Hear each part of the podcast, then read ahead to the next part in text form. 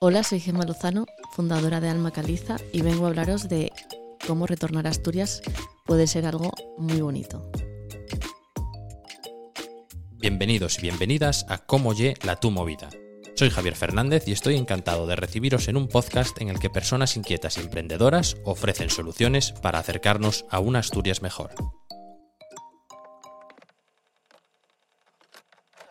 Gema, ¿qué? ¿Cómo estás? Pues muy bien, Bienvenida. Gracias. Vienes de Cabrales y casi te tienes que dar la vuelta. ¿eh? sí, Para el que nos esté escuchando, tuvimos ahí un lío de, de mensajes de horarios. cruzados. Bueno, pero bien, ya estamos aquí, así que... ¿no? Bueno, ¿tienes la misma sensación cuando vienes ahora de Cabrales que cuando subías antes de Madrid o no? No, ahora está, para mí está todo cerca en realidad, porque en Madrid tardaba muchísimo en ir al trabajo.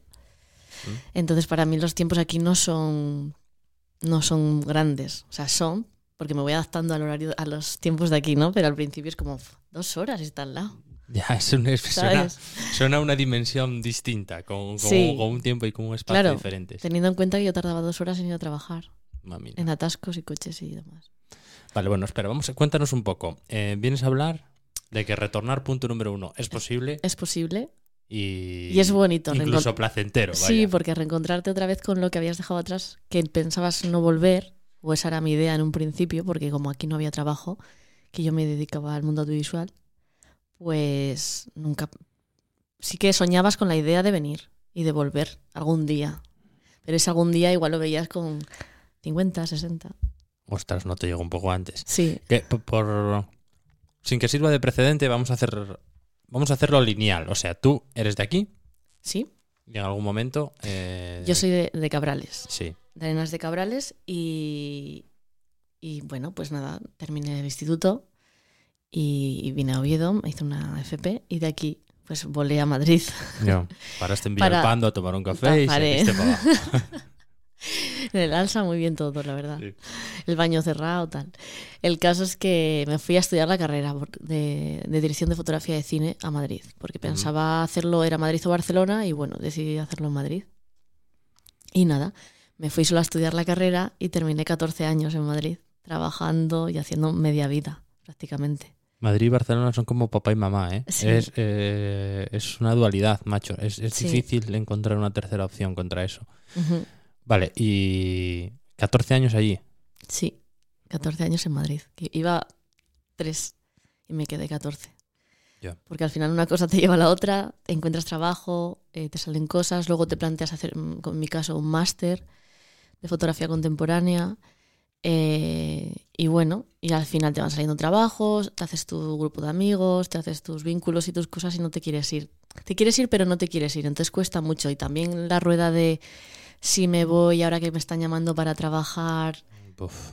ese, ese- esa dualidad ahí que te tiene todo el rato en tensión, que luego malvives todo el tiempo, porque lo único que haces es malvivir. Y, y Económicamente te refieres. económicamente, sí. Y bueno, hay trabajos que también son. Yo he tenido muchos riesgos laborales, laborales. Pero, pero sobre todo económicamente, que no, no, no vives bien en Madrid, a no ser que te toquen unos sueldos, mm, bueno, decentes, Mm. el audiovisual está bastante mal.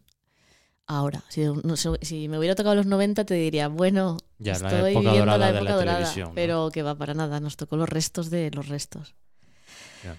Entonces, nada, Que. mm, Entonces, ¿cómo...? Bueno, primero te voy a, quiero preguntar, que eh, esto lo hago a veces, eh, que es tú dónde vivías en Madrid? Porque claro, Madrid es, es, es un punto común para muchos oyentes de este podcast, que yo entre ellos, que fuimos a estudiar allí y luego Sí. eh, volvimos. La mayor parte de los que hablamos hasta ahora no llegó a estar 14 años, eh, también ¿No? te digo, creo que eres eh, record holder ahí. si no, Mm. pues yo donde viví, Puf, es que viví en casi todos los barrios de Madrid, Eso no puede ser, tú. te lo juro. A ver si vas a ser alcaldesa sin saber. Soy Manuela. Carmena. Yo iba a decir Ayuso, bájate, pero bueno. No, no. eh, yo es que, a ver, no en todos, ¿vale? Pero en muchos porque hacía muchas mudanzas. O sea, era como una al año o dos o tres al año. Vale, yo te digo un barrio y tú me dices check o no check. Vale. Em, Moncloa. No. Ostras, pues ese era el que era el que iba a asegurar. Mm, Ya, pero era Eh, porque es de facultades y yo no fui a las. Era, era una escuela de cine como ahí perdida en, en Alonso Martínez, Vale, que ahora ya está en entonces- otro sitio. Ah, eh, Fuencarral. No, mira, es que no he vivido en Malasaña, fíjate. Ah, Ni Malasaña ni Chueca. Esa zona no he Mm. vivido. He vivido más hacia Vale, abajo. zona retiro. Zona Retiro, sí. Vale, y más para abajo. Em, el matadero. Sí. Eh, ostras, estás poniendo. eh, busera. No, ya ta- tan, tan, tanto no he bajado. De ahí, entre eso y Sol. Legazpi. Legazpi, por supuesto, mi último barrio, al que adoro. em, no sé. em, Si quieres te digo. no, no, no, espera, espera. De- déjame- Ah, vale, la, vale, la última, la última. Eh, ¿Lavapiés? Por supuesto. Vale, vale. Ahora ya, ahora ya me rindo, ahora complétalo tú. Pues la latina, eh, bueno, he vivido el primer año, nada más llegar, estuve viviendo en el, ba- el barrio de la Esperanza, que no sabes ni dónde está, que no. No. Detrás de la mezquita de la M30. Sí, pero me suena del Langui. Ah, no, el Langui vive En en, Pan en Bendito. Pan Bendito, que ahí intenté hacer un FP y dije mm, nocturna y dije casi que no. Pero está por ahí, la esperanza, sí, ¿no? sí. No, barrio, Esper- eh, barrio Esperanza. Era Barrio Esperanza. Puede ser, puede ser. Bueno, yo habré Ay, escuchado. se me ha ido algo- el nombre, igual hab- no es ese, ¿eh? Habré escuchado al Langui en algún sitio decirlo y por eso tal. Igual no, Barrio Esperanza no, perdón. Vale, pero sobre todo zona sur y. Eh, zona sur sobre todo, espera, sur, centro. He vivido en Sol, que eso, es- eso es- no lo recomiendo a nadie. No habrás visto hipsters ni nada, esos 14 años. Bueno, bueno, bueno. Pero curiosamente no he vivido ni en Chueca ni en Malasaña, que es como lo típico. Para mantenerte hipster. Para claro. mantenerte ahí en el, en el mundillo, ¿sabes? Pero sí que he vivido en la Latina mucho tiempo. He vivido en eso, en lavapiés en varios sitios, en varios pisos. Cambio en varias calles. Y Legazpi, Matadero, toda esta zona también. Y más que se me escapan. Bueno, zona de retiro es más bien zona Méndez Álvaro. Eh, perdón, Men- Menéndez Pelayo. Y toda esa zona detrás de Atocha. Sí. Y, y ya está, creo que nada más, pero que me he movido mucho. Igual también es que es verdad que he repetido, en Lavapiés he repetido. Bueno, Nada, bienvenidos a Como ya era tu movida, tu Arturo- podcast sobre geografía de Madrid favorito. Arturo Soria Arturo también. Soria. Bueno, no, ahí variaste un poco más, sí. Sí, sí, sí, por ahí, por ahí estuve también, en Alfonso XIII. Es verdad, es verdad. Es que he vivido también por ahí. No, pero. O sea, iba para adelante y para atrás. todo Campeonato mundial de mudanzas. Sí, sí, ¿eh? sí. De hecho, eh, tengo fa- facilidad para. O sea, cada vez tengo menos cosas de, precisamente por este tipo de mudanzas, que eran horrorosas. Hombre, te iba a decir que si te tuvieras que mudar ahora con alma caliza, que vaya desastre, pero Uf. Con alma caliza, hombre, tengo un bastante almacén. Lo que pasa que mis cosas personales, o sea, ropa y, y demás, sigo viendo que tengo. Ahora mismo lo veo y digo, tengo mucho. Como que siempre tengo en mi mente hacer una mudanza. Porque ya es como que me acostumbré. Ya. y al final parece como que estás con el esto detrás de la oreja. Sí, sí, diciendo, como los news. A ver, te estás pasando que como tengas que mudarte. Claro, que si Sí, viene, sí. si viene una horriada, me tengo que ir con, con toda la manada. Claro, claro, claro. Yo, yo vivo así en plan La, nómada. par- la parte natural del humano. Sí, sí. Pero, y no sé, llegó a sentir, no sé, llegaste a sentir en algún momento como que la ciudad te estaba secuestrando, Sí. que te querías ir y no podías. Total, totalmente. Los últimos cinco años estaba súper amargada allí. O sea, no amargada, sino como ahogada. De decir, me quiero ir y no, no sé cómo, o sea, no sé salir. O sea, es como si fuera la droga. Sí, es sí. que no podía. Era como una cosa de, bueno, espérate que me va a salir otro trabajo, espérate, voy a esperar un poco, no vaya a ser que al final es alargarlo para nada. Ya. Es tontería, porque al final no va a cambiar nada que te vayas un año antes o un año después. Va a seguir pasando lo mismo. Y vuelves y hay gente que, o sea, parece que no ha cambiado nada y que tiene los mismos amigos o los mismos contactos. Has vuelto tal, ah, pues mira, tal, y vuelves como a la rueda, yo creo. Sí, En el buen sentido, la rueda. sí porque mm, sí que me fui un- en 2018, me fui nueve meses pensando no volverme a Madrid y al final volví a bajar. Y bajando te- volví a lo mismo, los mismos trabajos, la misma gente me llamaba, todo lo mismo. O sea, no cambió absolutamente nada. Simplemente dije, estoy aquí y volví a tener los mismos tipos de planes y las mismas cosas y la misma vida. Ya. Pero ¿qué te hizo dar el paso? Porque, por ejemplo, no sé, eh, yo creo que hay mucha gente en, otra vez, papá y mamá, Madrid y Barcelona, en una Ujú. situación así, en plan... De hecho, yo tengo muchos amigos que dicen, Buah, es que no sé qué, estoy pagando mil y chorrocientos euros por un piso y no sé qué y no sé cuánto. Y yo digo, pero... Pero vete, pero luego... Y luego lo pienso y digo, claro, es que tampoco es tan fácil, es un poco lo No. que tú dices. Estás ahí como... Es que estás entre el limbo este de, mm, de que, pues eso, de vivir de lo tuyo y si te, y si te mueves definitivamente como tomar la decisión de dejar tu profesión porque realmente el mundo audiovisual en mi caso no Hombre, en Asturias hay, pero no hay la misma cantidad de trabajo. Industria como tal, no. No hay aquí. Hay cosas. Ni en el resto de provincias, te quiero decir. O sea, Barcelona sí que te puedes ir, pero puedes irte a Andalucía, que hay más dinero en ese sentido, o Valencia incluso un poco. Pero Valencia ya tuvo su buena criba en su momento y hubo muchos problemas con el tema audiovisual también. Pero donde está el trabajo es en, en Madrid, te diría Barcelona, incluso la gente de Barcelona acaban todos en Madrid. Porque hay mucha más industria, muchísima más. Está todo ahí. Entonces hubo un momento que dijiste, bueno, voy a hacer la mudanza número 1424. Sí, sí, es que esa fue la, mejor de todas, la que yo no hice. O sea, ¿la disfrutaste? La disfruté, bueno, a ver, es que no fue, es que no fue mm, meditado, ni premeditado, porque estaba aquí en Asturias pasando la pandemia. Porque me pilló, yo me vine una semana de antes de que nos encerraran. Entonces, eh, pues en mitad de la pandemia yo ya tenía el run run en la cabeza de volverme. Y bueno, yo estaba aquí por una baja, por bueno, una baja por depresión, que además tengo, no, lo oculto porque tengo un blog y hablo de eso. Sí. Eh, y, me empezaron a cambiar maneras de ver la vida, ¿no? Con la raíz de la depresión y como que me lo tomé todo de otra manera y prioricé mi salud mental antes que cualquier profesión y que cualquier situación. Entonces, eh, pues... Es algo también difícil que hacer, ¿eh? Porque eso es lo típico que muchas veces... Claro, te, tengo, yo también tengo ansiedad, no sé qué, y hay veces que dices, debería dejar de, pero claro, ¿cuándo? Si es que no, no, no son, pues situaciones hasta que, difíciles de gestionar. Claro, pero hasta que no te dan un puñetazo encima de la mesa como te da una depresión o cosas de este calibre, o que tienes un accidente, o que te pasa algo, o que a un familiar de repente se enferma y lo tienes que cuidar, no sé, cosas así como muy drásticas, tu cuerpo no dice, venga, es ahora. O sea, ya no, ya no más. Y claro, la historia es que no hay que llegar a, tener una depresión para tener que dejar una ciudad. El caso es eh, tomar la decisión antes. Porque a mí yo no sé el caso concreto realmente por qué me dio, no, no lo tengo claro, pero por mis conclusiones que he sacado, eh, yo creo que es como de un cúmulo de vida, que digo yo, es un cúmulo de estrés, de trabajos, de verte que nunca avanzas, de verte con 35 años y ver que nunca vas a tener un sueldo decente, ni puedes ahorrar ni un céntimo, ni puedes hacer viajes los que quisieras, ni, ¿sabes? O sea, como que te ves todo el rato como si tuvieras 20, fueras estudiante en la universidad y fueras 20, 20 años, entonces ves como estancado todo el rato. Es más, yo con 20 años viajaba muchísimo más que cuando fueron pasando los años en Madrid, iba a peor la cosa. Entonces, claro, te ves con no tienes esperanza, no tienes como ilusión, vas perdiendo todas esas cosas.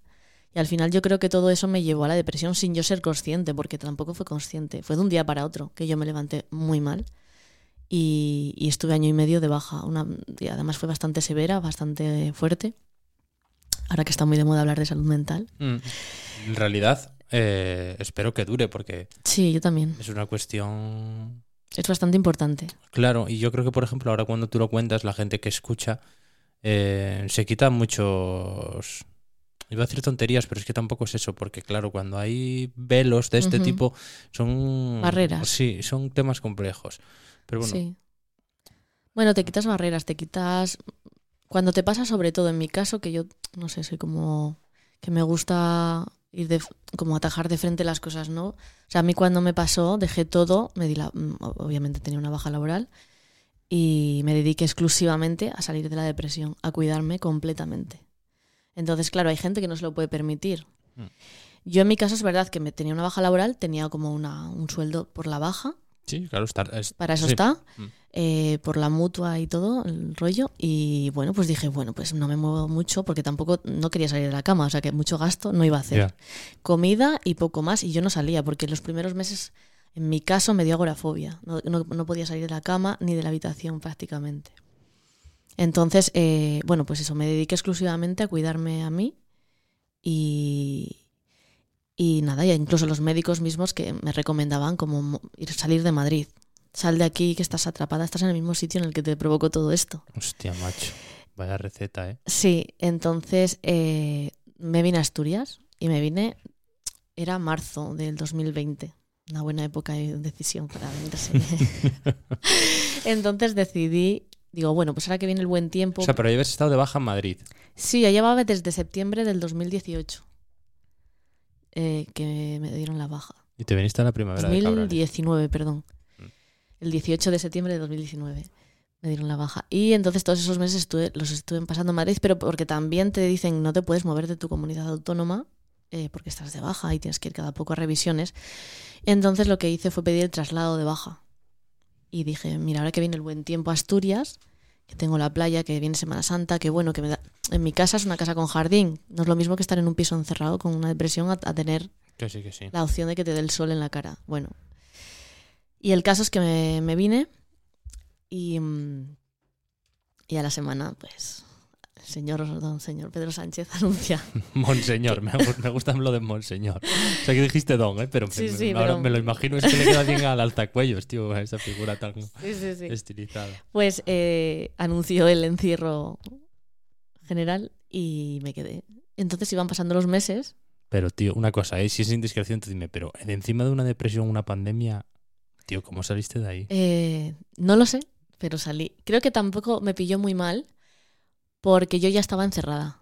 Yo, Bueno, llevaba, yo ya llevaba encerrada desde septiembre del 2019 en casa. No salía. Solo salí una vez que vino mi madre porque perdí 10 kilos de físicos. Entonces, eh, pues vino a... Le tuve que pedir, ven a darme de comer porque yo no quiero ni comer. O sea, no, no, no le daba importancia a la comida y entonces empecé a bajar mucho peso. Entonces, bueno, pues me vino a ayudar y esos son los días que consiguió un día sacarme a pasear, otro día... Es que es muy jodida una, una depresión, es una cosa súper complicada. Y a cada uno le da una manera, ¿eh? Yo estoy hablando de la mía y no soy ni médico ni nada, pero estoy hablando de mi experiencia. Mm. Entonces, bueno, pues nada. eh, la- el encierro me vino bien, o sea, me vino bien. Yo ya estaba acostumbrada, yo ya estaba encerrada. Para mí era, bueno, pues sigo en mi onda, pero encima ahora no tengo que describir a la gente y decir, no voy a salir. Eh, Para mí fue muy cómodo, la verdad.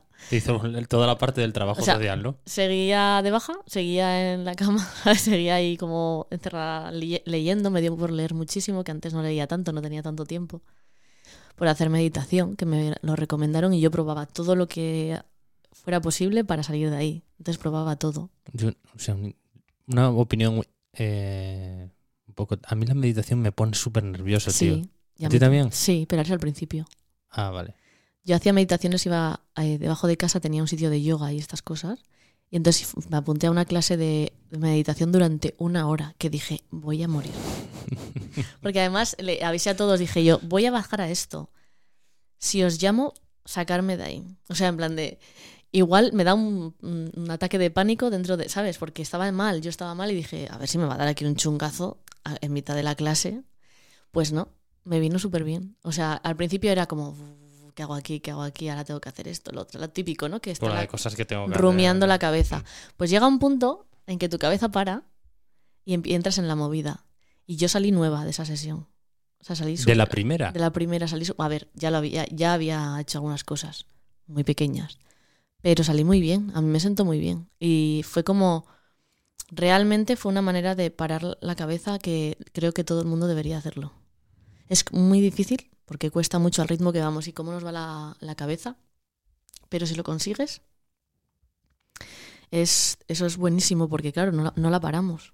Ya. La cabeza no para. Sí, y, y yo cuando, la, cuando estuve de baja eh, aprendí a estar, a no pensar ni mañana ni, o sea, ni en el pasado ni en el futuro. Estaba todo- hubo un tiempo que estaba todo el rato en el presente.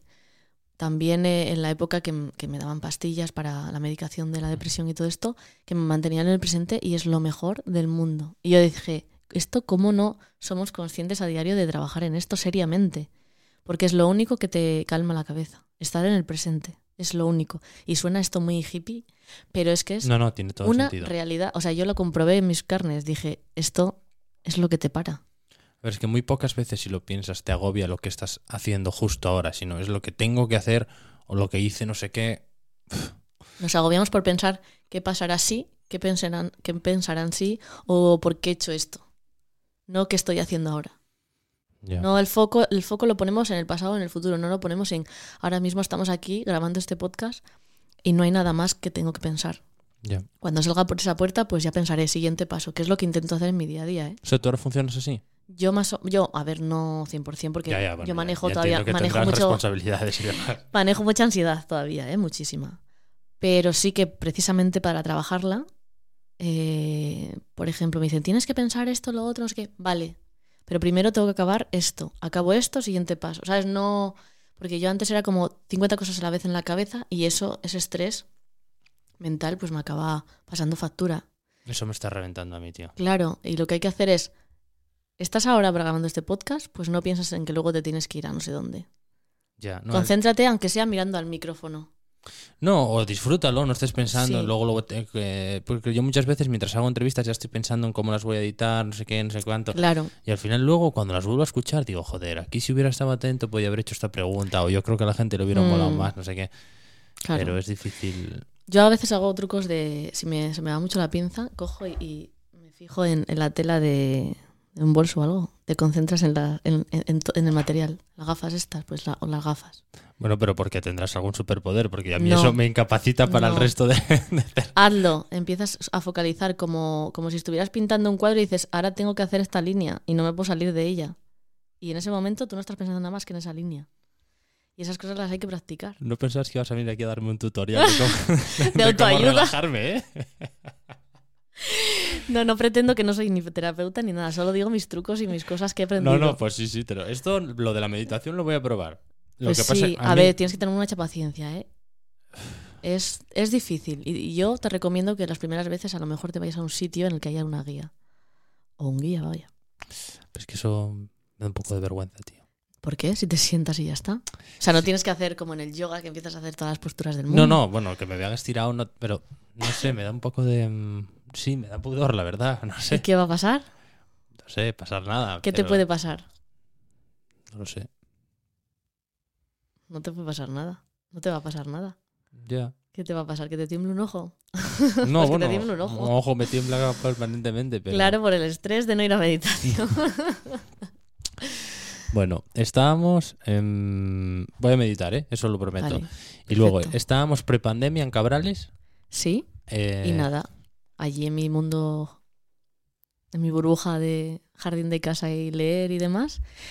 Y empecé a pensar que igual ya era el momento de que esto era una señal para, para quedarme definitivamente aquí, que había llegado hasta aquí por algo. No sé por qué, pero que igual todo esto que me ha pasado y que me ha llevado a estar en casa más tiempo del que normalmente iba, que iba tres, cuatro días corriendo, hola, ¿qué tal? Hasta luego, y me volvía para Madrid, que a lo mejor era por algo, por alguna razón. Entonces decidí yo, en mitad de una depresión, pensar a qué me iba a dedicar estando en Asturias, porque claro, al audiovisual no pensaba volver. O sea, huí completamente de eso. ¿Pero por qué no lo veías futuro o porque... Porque no quería estar en ese que mundo. te había reventado, vale. Exacto, porque me había reventado. Básicamente quería como apartarlo de mi vida. Que ahora ya está, eh, se está me estoy relajando con ese tema. Y te apetece volver un poco, No, ¿no? es que me apetezca, pero sí que me apetece hacer cosas por mi cuenta. O sea, a mí me gusta mucho edición de vídeo y hago cosas Mm. para mí, ¿eh? o cosas que me piden algún amigo o algo que ayúdame con esto, algún vídeo, tal. O disfruto haciendo los reels de la tienda de Alma Caldiza. O sea que con eso, con editar esos cuatro vídeos, como que yo ya, bueno, estoy haciendo mis cosas. También he vuelto a lo analógico, a la fotografía que no la tocaba. La había aborrecido la foto y es lo único que he estudiado en mi vida. Pero Eh, a lo analógico, ¿qué te refieres? ¿A revelar fotos? Así, bueno, a revelarlas yo no, a sacar fotos de carrete, que antes no decía. Hostia, fotos de carrete, tú. Sí, de hecho la tengo ahí, la, la cámara. A ver, sácala. Bueno, la gente Bueno, no la ve, pero... es, es automática, ¿eh? Es la típica automática que te llevas a los viajes de estudios. Sí. ¿Y No, qué? pero no será esta que te vendían en Kodak, ¿no? No, no, no. no. Ah. O sea, de usar y tirar no es. Es de... Es de Está buscando un bolso que trae promocional de Alma Caliza, por cierto, guapísimo, que espero que esté a la venta en la web. Hostia, la tú, sí. Olympus, eh, no sé qué, 2M... Sí, sí, sí. Sí, que, que la mueves hacia el lado y sale el objetivo, sí. A ver, mira, ha- haz un poco de SMR ahí que se escuche salir el objetivo. Ahí, ahí. Espera, ¿eh? Ahí, ahí, ahí. Ahora está toda la gente de los años 80 llorando, una lagrimilla, Sí, que no. por los objetos que, Sí, que ya nos encantaban y se fueron. viendo. Sí, pues eh, tengo un carrete en blanco y negro que por cierto tengo que terminar de una vez porque voy lenta. Vale. Y nada, en esa fase Eh, estás un poco. eh, Estoy en la fase de que, bueno, que eso, decidí para, a qué me iba a dedicar y sabía que quería ir por el tema sostenible, bueno, pues porque seguía un poco estas corrientes desde Madrid, ¿no? Como que me interesaba estos temas.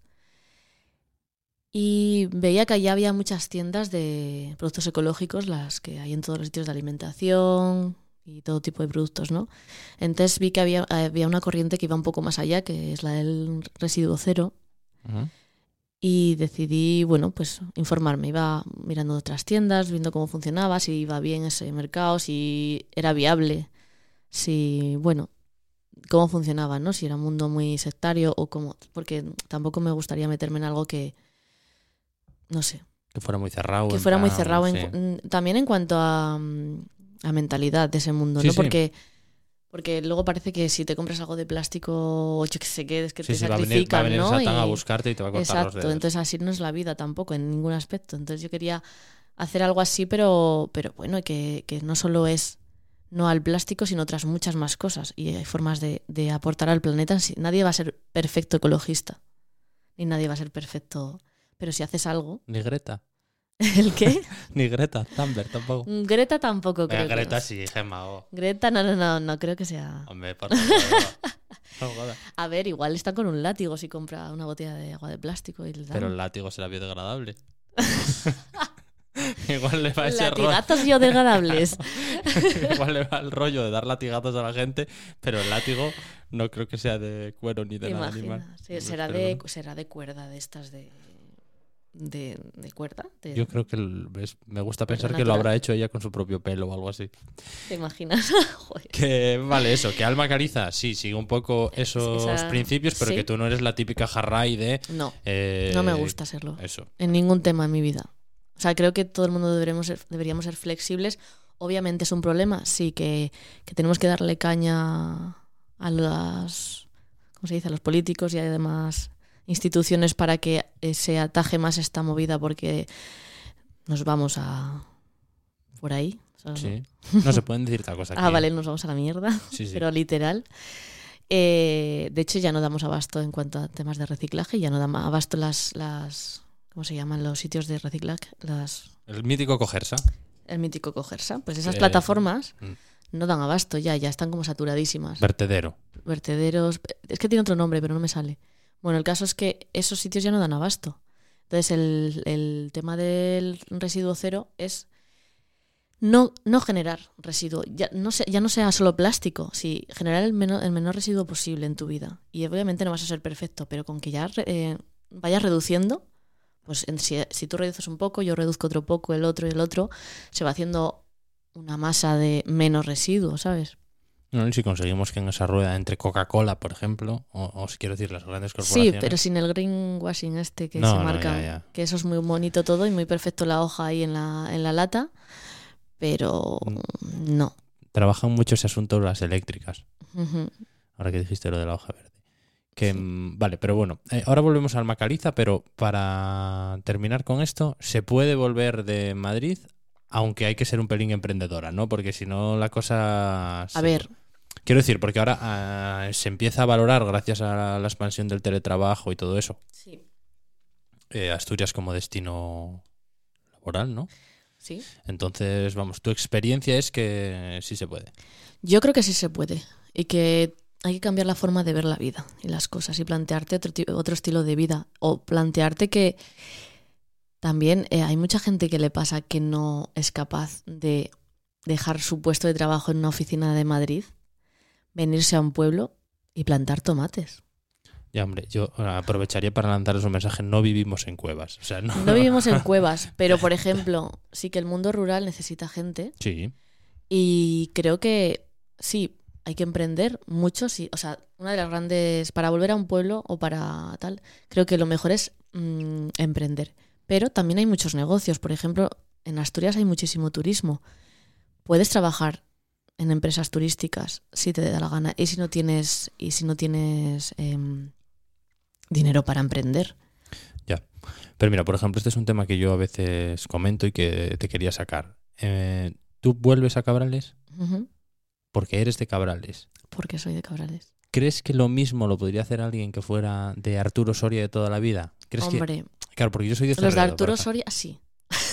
Vale, y los de la Latina. Los de la Latina y Lavapiés igual ya no tanto. Ah, bueno, hombre, pero. No, pero sí, es porque realmente era donde tenía, era mi casa. Claro. vol- Volví por razones de salud a casa de mis padres, ah, porque tenía esa casa para relajarme, obviamente.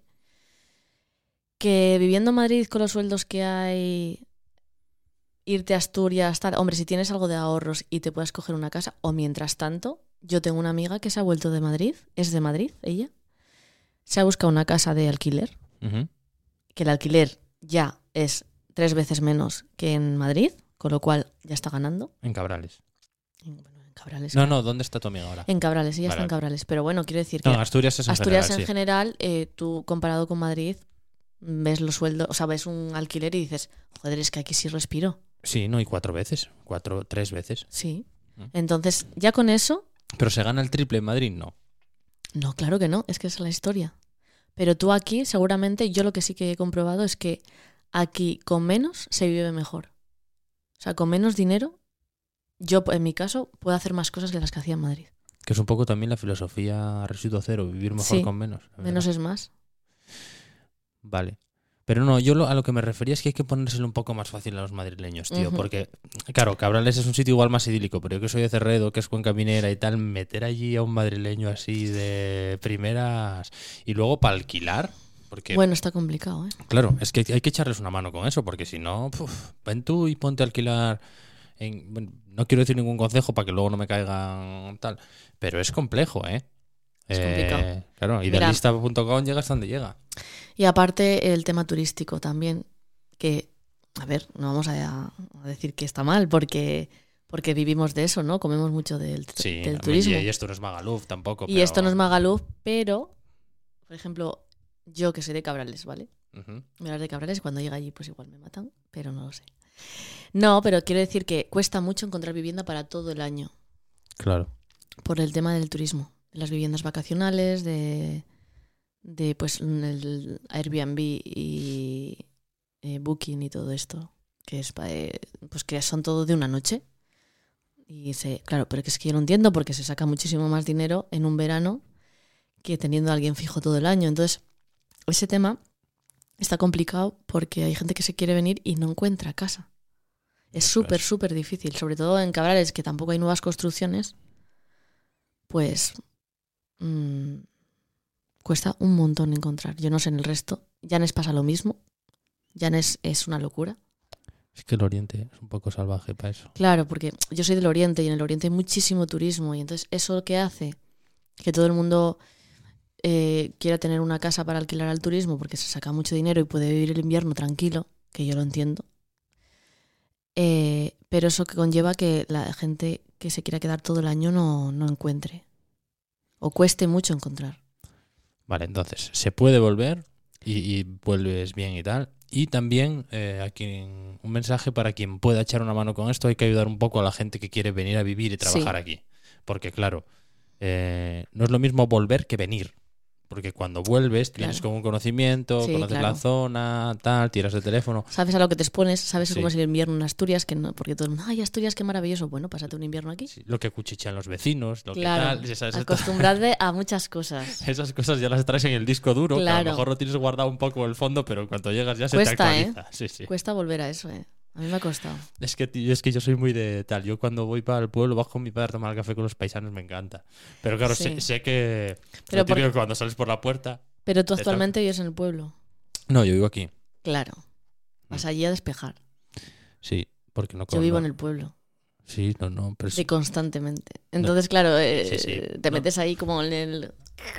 ya. Bueno, O sea- pero yo te envidio, ¿eh? O sea, yo no, de no, hecho, que estoy, eh, vamos, Mi Cabrales, batalla es irme a un pueblo. Cabrales es un paraíso y yo no me voy a quejar de dónde soy porque ahora, antes no era consciente, pero ahora soy consciente de dónde soy. Era como que lo veía todos los días y me parecía algo normal. Yo no entendía que la gente alucinara cuando venía a Asturias, ¿sabes? Porque para mí era lo normal. Sí. Claro, al irme a Madrid, yo cada vez que llegaba a Asturias digo, pero qué maravilla es esta, por favor, pero estos paisajes, pero esto, pero yo, pero yo soy de aquí. o sea, Sí. Era ¿Tienes todo- gallinas? no. Eres casi, casi, casi paisana del pueblo. no, no, no. Mira, no tengo nada de eso. ¿Y un gato? Tengo un perro, Bueno, vale, venga, convalidado. es un galgo. Se llama Felipe. Buen nombre para un perro, la verdad. Sí, eso vale. Pero bueno, que, que eso. Yo creo que sí se puede venir. Sí se puede. Con ganas, ¿eh? Hay que también cambiar mucho el chip de. También, eh, por un lado, yo creo que la gente que viene de ciudad, que viene, no que retorna, sino que viene de nuevas, que sea consciente de que aquí las necesidades y, las, y los servicios cambian. Y no se puede tener globo en arenas de cabrales. ¿sabes? O sea, quiero decir, eh, te gestionas mejor el tiempo y te haces la compra en el supermercado y te haces tu cena. Y eso te va a hacer ahorrar, que al final es calidad de vida, porque te vas a cocinar mejor, ¿no? Y te vas a hacer... Sí, He dicho una marca, no sé si se puede decir. claro. Globo. Pero... Globo, globo, globo. Globo, globo. No, ahora podemos decir Just Eat, que hay más. Just Eat, Just Eat, eh, bueno, aquí no sé qué más. Uber hay. Eats. Uber Eats y no sé qué más había por ahí. Bueno, da igual. El caso es que, que vengan con esa conciencia de que no, pues aquí te vas al súper, te haces tu cena, que encima vas a ahorrar, Mm. eh, vas a comer mejor porque te estás haciendo tú la cena y sabes lo que le estás metiendo a tu cena. No puedes ir al cine dependiendo de la zona en la que vivas tan, tan a mano. Tienes que, bueno, pues me quiero ir al cine a Oviedo. Vale, pues planifico el día. Una aventura. Una aventura, pero es que le das más valor también. Claro, por eso, por eso. Porque estás en Madrid ahora, es, "Pf, vamos hasta el cine. Venga, vamos. Cuatro pasos, vamos al cine. Y aquí es, oye, ¿qué te parece si el viernes vamos al cine? Vale, pues lo cuadramos. ¿A qué hora? Tal, vale, pues entonces tengo que salir. Es como un ritual, es como un ya, un evento como antes cuando preparabas un, no sé, lo valoras más. Vale, oye, vamos a escuchar un reportajín Vale. Em, y volvemos ahora para que nos cuentes un poco ya de Alma Caliza, que parece algo como etéreo, todavía no definimos. Ah, sí, sí, dijiste Sí. que era una tienda, vale, vale. bueno, pues ahora seguimos con ello. Vale. Se puede volver. Cuesta dar el paso, pero compensa. Regresar a Asturias y emprender es una experiencia muy positiva a nivel personal y laboral. Así lo defiende Gemma Lozano, que tras 14 años en Madrid retornó a Cabrales y ha fundado Alma Caliza, una tienda online que podéis encontrar en almacaliza.com que combina la filosofía cero residuo, el minimalismo, el diseño y los productos de calidad. Los pueblos, además, se han vuelto zonas muy atractivas para diferentes tipos de emprendedores, más aún después del confinamiento que impuso la pandemia. Y son zonas en las que se necesitan habitantes, porque llevan muchos años en caída libre. Por eso han surgido proyectos como Volver al Pueblo, que ha ayudado ya a más de mil personas desde 2018 y que persigue fijar población y sensibilizar de la importancia de emprender en la zona rural. Volveralpueblo.org es una plataforma para fomentar el asentamiento y la fijación de población en el medio rural a través de un banco de viviendas, tierras, ofertas de trabajo y negocios. Porque al pueblo se puede volver, como Gema, pero también se puede venir con una idea de negocio sin haber vivido antes en Asturias. Volvemos a la charla con Gemma Lozano para seguir hablando de retornar, de vivir en el mundo rural y de crear proyectos allí. Por cierto, no iba en broma. Voy a empezar a hacer algo de meditación, a ver si soy capaz. Y nada, ya está, a seguir aprendiendo de cómo lanzar iniciativas en el pueblo. Vale, pues Alma Caliza, ¿qué es? Por, Vale. por cumplir con mi rol de tal, mm, voy a recordar que estabas en Madrid, te viniste, te pilló la Ujú. pandemia, te quedaste, buscaste algo para emprender y poder vivir aquí Sí, y tenerme. salió Alma Caliza. Y surgió Alma Caliza, poco a poco así, maquinándolo. ¿Qué es?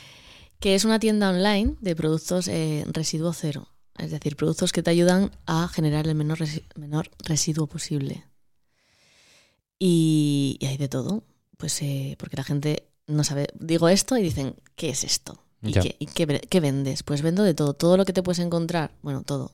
Todo, todo todavía no me ha dado la capacidad, pero cosas que puedes encontrar en supermercado, en cosas para la, la- para limpieza del hogar, para, también para el cuidado personal, cremas, eh, champús en sólido, porque al final el, el líquido, que también está bien, que también existe en residuo cero porque te lo venden en tarros de cristal, pero al final se intenta con el sólido que, que no desperdicies tanto el jabón, porque al final con el dispensador de, de- de líquido tú te echas siempre más de la cuenta, siempre te pasa. No jodas.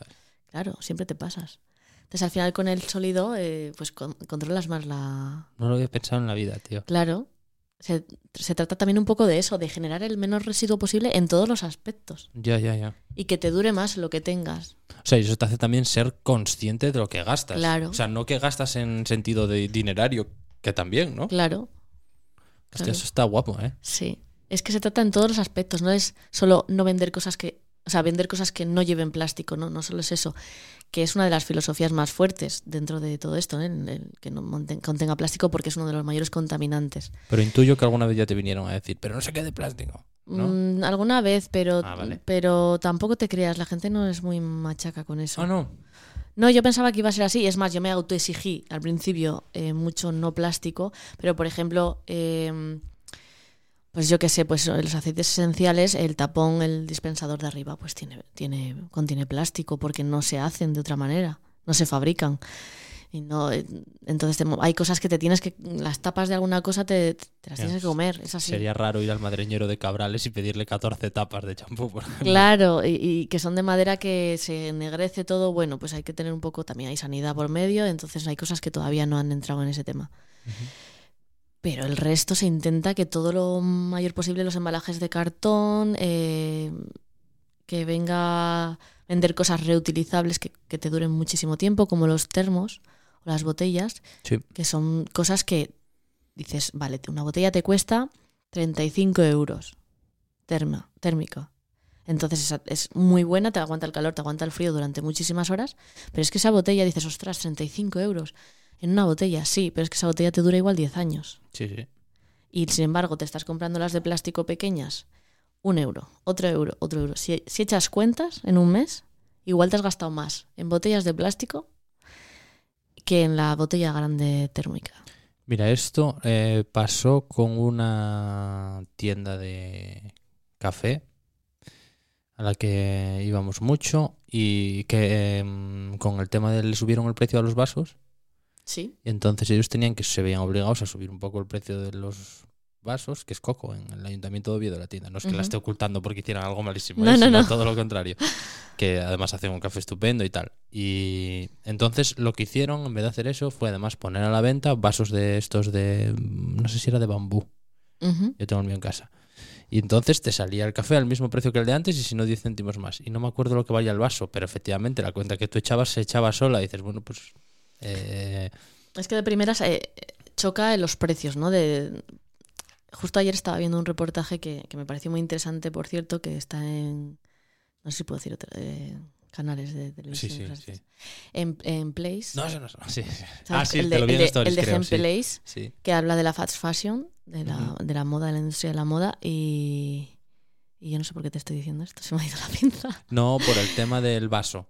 Que El tema de- La ropa, que se, me imagino que por lo de fast fashion, que sería ropa que te dure una temporada o menos. No, me ref- sí, me refería a lo de. La, no, no sé a qué me refería. El caso es que.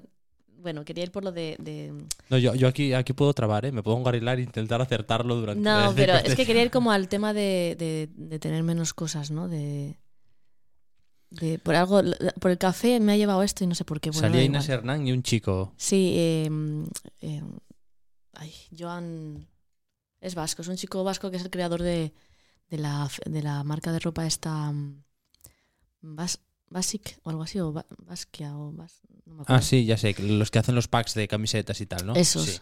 Que pues ese chico fue a Bangladesh y todo a ver cómo estaba la movida y quedó alucinado. Para mal. Para mal, claro. Porque en un principio se plantearon ir allí a, para, fabricar. a fabricar y cuando les dijeron, no, no te preocupes, que la mercancía va a llegar. Pero si no damos abasto, lo pasamos al almacén de Tommy Hilfiger y que te lo acaben ahí. Y hace el otro, no, no, ¿qué es esto? Si no llega, no llega. Es decir, yo no quiero este tipo de producción a lo bestia, porque sí, contaminando, que te mueres. Es la industria, que- la segunda que más contamina del mundo, ¿eh? La textil. la textil. Había escuchado los vaqueros, que los vaqueros eran una cosa muy tal. todos los tintes, el aire, eso, eso va a los ríos y esos eh, a veces eh, recuperan esas aguas y para ca- campos de cultivo, con lo cual te lo comes, lo respiras, lo bebes, todo. Y claro, eso no nos pasa aquí, pasa en la India, pasa en estos sitios que... Sí, pero los pantalones los llevo yo puestos. Pero los pantalones llevas tú puestos, ese es el problema, que entonces hay... Ya sé por qué venía yo a esto. Por los precios caros. ¡Vamos! Por, por los precios caros. Que la gente dice, em, qué caro es todo, lo ecológico, qué caro es eh, todo, todo esto que vendes, o no, ¿sabes? Yo esa fase la pasé. Claro, La- o sea, la viví y ya la pasé. claro. Pero es sí que dices, que- es que es carísimo todo. Y es, y sí, dices, comparado con que te compres en, en el no sé qué, una cosa por céntimos, pues dices, claro, es que es muy caro, lo mío, obviamente, si lo comparas con eso, pero ¿cómo se produce eso? Es decir, eso es una industria a lo bestia que no paran de contaminar. O sea, si tú realmente te haces consciente de lo que hay detrás de lo que te compras, que dices, es que ¿cómo puede ser? Es que estás contribuyendo a una cosa mm, muy heavy que te, que te, que te afecta. Pero claro, como tú en tu día a día no lo ves, lo que no se ve se olvida. Que, dije, que lo decían ayer en el reportaje este que vi. Y Lo que no se ve se olvida. Haces por no verlo porque sabes que no estás acertando. Y además piensas que es responsabilidad de otro el de hacerlo o no. Entonces creo que todos, eh, si empezamos a tener un poco de conciencia de todo esto, poco a poco, cada uno dice, no, es que yo qué voy a hacer, ¿quién soy yo? No, pues tú haces un poco, el otro hace otro poco. Esto es como las manifestaciones. Si va uno solo, pues no hace ruido, pero si empiezan uno, el otro, el otro, aparecen unos cuantos, pues se hace bastante ruido. Al final el poco a poco de cada uno hace ruido. Y al final mira dónde estamos, que a día de hoy se está hablando del cambio climático, no como se debería, ni de los problemas cli- eh, climáticos y de contaminación que hay. Yo creo que falta muchísimo y creo que no vamos a llegar, pero eh, ¿Que no vamos a llegar a qué? a, a- a solucionar este problema nunca. Si te pilla Greta, tío, vas a flipar. Ya. Eh, Ya, ya intuyo que no te cae bien y que encima No, estás no es que en me, la verdad es que no me cae bien, no es que no me caiga bien ni me cae mal, simplemente que el radicalismo no me gusta de Pero las te, tú te cosas. das cuenta que cuando alguien dice ni bien ni mal suele ser siempre No me gusta. mal. Sí, pero que, que me refiero que. Porque tampoco. te- no, te, no te sé decir mucho de ella porque no, la no he escuchado mucho de ella. Lo Mm. poco que te venden en los informativos, que no me fío de lo que me venden en los informativos, con lo cual prefiero buscar de otros sitios a ver qué dice de verdad. Entonces, como eso no me he parado a hacerlo todavía, pues no tengo opinión de Greta. Vale. Igual que de muchas cosas. Si, no lo- si yo no estoy doc- documentada, por así decir, no- prefiero no opinar porque me parece fuera de lugar. Vale. Eh, Alma Caliza, tenemos un poco repasado el inventario. Sí. ¿Cómo te podemos comprar movidas? Pues eh, podéis comprar movidas a través de la página web que se llama almacaliza.com. Vale. También podéis seguirme en, en Instagram, que se llama arroba almacaliza, Ujú. Eh, y escribirme en el. O sea, escribirme por privado del Instagram, por privado del, en el WhatsApp, que hay, que hay un número de teléfono que sale allí. Y por el WhatsApp. Mejor que llamadas, porque llamada el móvil es un poco viejo. Entonces el WhatsApp lo veo siempre. Vale, ahora lo recordamos. O por al final, email. Pero, o por email. ¿Produces tú o cómo funciona? No, si es una tienda multimarca. O sea, yo no soy artesana. Sí que me preocupo de coger los eh, productos, probarlos, ver que funcionan, ver que están bien, que se producen lo más cerca posible. Es decir, yo creo que todos los que tengo son de España. No tengo nada de fuera, creo. Y como mucho, yo me Estaría bueno que ahora dijeras que lo traías todo de Bangladesh. ¿Te imaginas? que va, que va. No, de hecho, eh, hay cosas que me encantaría tener en mi tienda, que sobre todo donde hay más industria de esto es en Australia y en Estados Unidos, en Cali- la zona de California y tal. Hay unas cosas que te mueres. Yo por solo de gastos de envío, ¿no? Claro, pero no lo voy a hacer. O sea, porque no es ético eso. Porque te tienes que gastar en el avión, la contaminación. O sea, todo el rollo este de no, no se puede. Es algo que, que estoy vendiendo entonces. Entonces, eh, como tope tengo Europa y no he traído nada todavía. ¿Sabes? Como tope tengo Alemania, Francia, tal, cosas que estén. Ujú. Portugal, pero no, de ahí no, no voy a pasar. Es que no me parece normal. Porque ¿para, qué? Entonces, ¿qué estás vendiendo? ¿Sabes? Quiero decir, kilómetro cero, ¿dónde está? Y eso ya es pasarse del kilómetro cero. Quiero decir, si vas a Francia ya te pasas. Pero bueno, se considera un poco como a España todavía le falta, eh, ¿cómo se dice? Productores de cosas sin residuos, de productos sin, sin residuo, o sea, de cero residuo. Pues hay mucho en Francia, hay mucho en Alemania, hay mucho tal. Lo que pasa que todavía es verdad que no, que he tirado de los que si, si lo hay aquí mejor y si lo hay en, Asturias también mucho mejor. O sea que Vale, y por ir cerrando te quería preguntar, porque mm, aparte de esto, a veces haces bolos, por llamarlo de alguna manera, ¿no? Porque aquí estuvisteis en... Sí. eh, para la gente que no sea asidua y se haya perdido el resto de capítulos, el estudio está en Invernadero Cowork, en Oviedo, un coworking de Oviedo, y a veces pasan movidas como esta, que es Invernadero Suárez, que tiene redes propias, ¿no? Sí. Eh, sí, tiene Instagram Invernadero Suárez. Y eh, el otro día hicimos el primero y la idea es hacer bastantes más y como con más actividades, acoger a gente. Hay talleres de cerámica, talleres de coquedamas, talleres de... Bueno, yo- dimos una charla de sostenibilidad. Y bueno, la- la idea es traer también a, a más gente de tipo del estilo a mi tienda, ¿no? Un poco también para que conozcan los productos, porque es algo que todavía se desconoce. Vale, para que la gente se haga una idea, estabas tú. Sí, Estaba Gudik, Natalia, sí, Natalia. eh, Lu La Foresta. la foresta. Y había otra chica que finalmente no pudo venir, que Oh, se llama Lombok, que hace unos bolsos muy chulos eh, de, de lonas. Recicla lonas de, de puestos y de cosas así y hace bolsos con ellas y está muy guay. Hostia, vaya idea. Sí, es, una, es un ideón. Pero al final, por motivos personales, no pudo venir a última hora y, y no pudo estar, pero vamos. Pero bueno, que ese, digamos, es el grupo motor y que la idea es seguir para adelante. Para los Sí. que nos estén escuchando, que se animen a venir. La idea es hacer más eventos más grandes y mejor. Porque este era el primero, era como el de prueba y no se dio mal. Era muy pequeñito, pero ya irá evolucionando como todo. Vale, ¿y os prestó o qué? Sí, estuvo muy bien. Yo la verdad que conocí mucha gente y la gente que vino muy maja, hice contactos. Estuvo bien, la verdad que estuvo bastante bien. Estás encantada, Cabrales, ¿eh? yo, ¿Sí, sí. o no? Yo estoy encantada en Asturias, la verdad, en general. Porque me gusta mucho. Eh, es verdad que no descarto mm, volver a irme o volver a tal, porque la vida da muchísimas vueltas y yo no soy de las que digo aquí me quedo para toda la vida. Que ojalá. Pero no me atrevo a decirlo porque puedo salirme otra cosa que me apetezca dentro de unos años cambiar Claro. el rumbo y decidir hacerme una super hippie subirme a, a Ah, edificios con plan Greenpeace Sí, que no Si no, si no picaste cuando estuviste viviendo No. en la latina y tal, ahora No. ya estás inmunizada con- contra ese tipo de cosas. Pero bueno, es que nunca- como nunca se sabe dónde vas a acabar, pues yo prefiero decir que ahora estoy aquí Mm. y ya veremos. Y de momento pues intento hacer esto que me gusta y que, y que creo que aporta. Vale, pues... Ah, no, vas algo a la radio también, ¿no? Sí, voy a la radio. A, Claro, tío. Esto no es como la resistencia, que rehuimos la promoción. Hacemos todo lo contrario. Sí, sí, Hacemos la más promoción posible. ya te digo. Los oyentes ya están acostumbrados. le- Les gusta incluso Sí, saber este cosas. tipo de cosas. Pues estoy en la radio, en la RPA, en la RTPA, eh, los viernes por la noche, en, el, en Noche tras Noche con Marcos Vega, en una sección que hablamos de cine, que se llama Tú antes molabas. Hostia, qué guay. Y hablamos de cine y de series y de... Bueno, hay una temática cada viernes y, y hablamos del- de algo, o sea, de pelis o de series o de cosas relacionadas con la temática de ese día. ¿Qué toca este viernes? Esto va a salir después, ¿eh? Así este no- viernes toca los años 90, Los años 90. cosas de los años 90 que me hayan gustado, qué tal.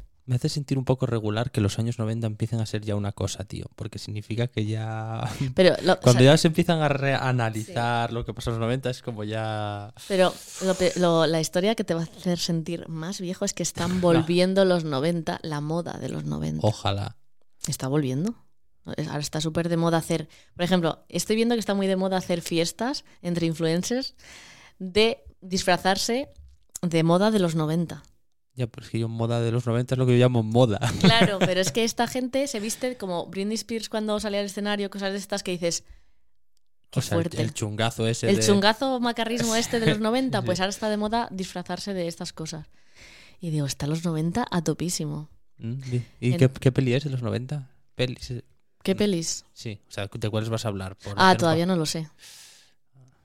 Todavía no lo sé. Es que en los 90... no Es que lo tengo que preparar. no me ha dado tiempo. Ya, pero no tengo ningún recuerdo. Bueno, compañeros. Yo... ¿Te acuerdas de compañeros? Sí, sí, sí, claro, la veía. Eh, ¿Qué más había en esa época? Eh, no, Los Serranos posterior. Los Serranos, también pensé en Los Serrano, pero Los Serrano es, es mucho después. Farmacia de guardia. Farmacia de guardia. Farmacia de guardia. Eh, Hotel Royal Manzanares. Hotel Royal. ¿Y te acuerdas? Hostia, Ostras, Lina Morgan. Lina Morgan allí No, yo en creo- un plató, ¿qué era? Yo creo que esto es peor que sacar el DNI, ¿eh? Sí, A sí, que, sí, sí. eh, eso ya es anterior a los Total, 90. No, total. anterior a los 90 no puede ser. Pero ya es. Sí, sí. Eh, Además, eh, ¿qué más era lo otro? Eh, ¿Te acuerdas de una que- serie que hacía el Fari? El Fari himself. Sí, sí, sí, la, de, la del taxista. no, joder. ¿Sí? No, pero eso lo tengo que estudiar. Pero por favor, que había una que era, del ta- que era taxista, el Fari. Buenísima. O sea, No, buenísima, quiero decir, entiéndeme. no, no, ahora que mencionas al Fari me acuerdo de máquina baja, pero. Ostras, también máquina baja, ¿eh? Qué tiempos. Y el Fari hacía de taxista, o sea, el Fari, Sí, que era una, una era un padre de familia. Ah, Es que, no, es que, mm, no, se, no se llamaba taxista la serie, se llamaba el Fari. algo de padre, ¿eh? Que es que igual era padre de familia. Bueno, no, padre de familia es lo otro. Mm. Eh, no sé, pero hacía de taxista. Era, era brutal esa serie. Esa serie era. Yo creo Bueno, que era- quienes estéis escuchando ahora este podcast podéis recuperar el de noche tras noche hablando sobre esto porque la verdad es que promete. Sí, sí, sí. O sea, Y- además está divertido. Cuando nos mandan estos temas, a mí me, me divierte porque empiezo a buscar las, más las cosas más frikis que había en esa época y que, que ahora mismo son como una marcianada. Mm. Bueno, eh, las noches de José Luis Moreno, que me pasaba con mi abuela en el sofá viendo la noche de fiesta, eh, las escenas de matrimonio aquellas que, bueno, bueno, bueno. También de plató. sí. Gila, Eh, Crónicas marcianas. crónicas marcianas, crónicas marcianas que aquí yo, hoy en día eso no se puede hacer. No, ¿y cómo se llamaba? Este de, mm, de la veneno. El programa es... Eh, esta noche cruzamos el Mississippi, que era uno de los primeros que hizo Telecinco, en, bueno, en la época empe- que empezó aquí Telecinco. Esa es la época en la que tú decías antes que se ganaba pasta en la Esa tele. época se ganaba mucho dinero. Me consta, como Vale, decía la... A mí sí me consta eso, vale. por compañeros y demás de la tele. Pues nada, oye, eh, recuérdanos dónde te podemos encontrar, En arroba almacaliza y en almacaliza.com. ¿vale? Y bueno, nada, muchas gracias por estar aquí. Gracias a ti y muy por, guapa por la llamarme. movida. Muchas gracias. Como Ye, la tu movida es un podcast original de El Estudio. Suscríbete a este canal para no perderte ningún episodio. Consulta nuestra página web elestudiopod.com si necesitas más información y síguenos en redes sociales, arroba elestudiopod.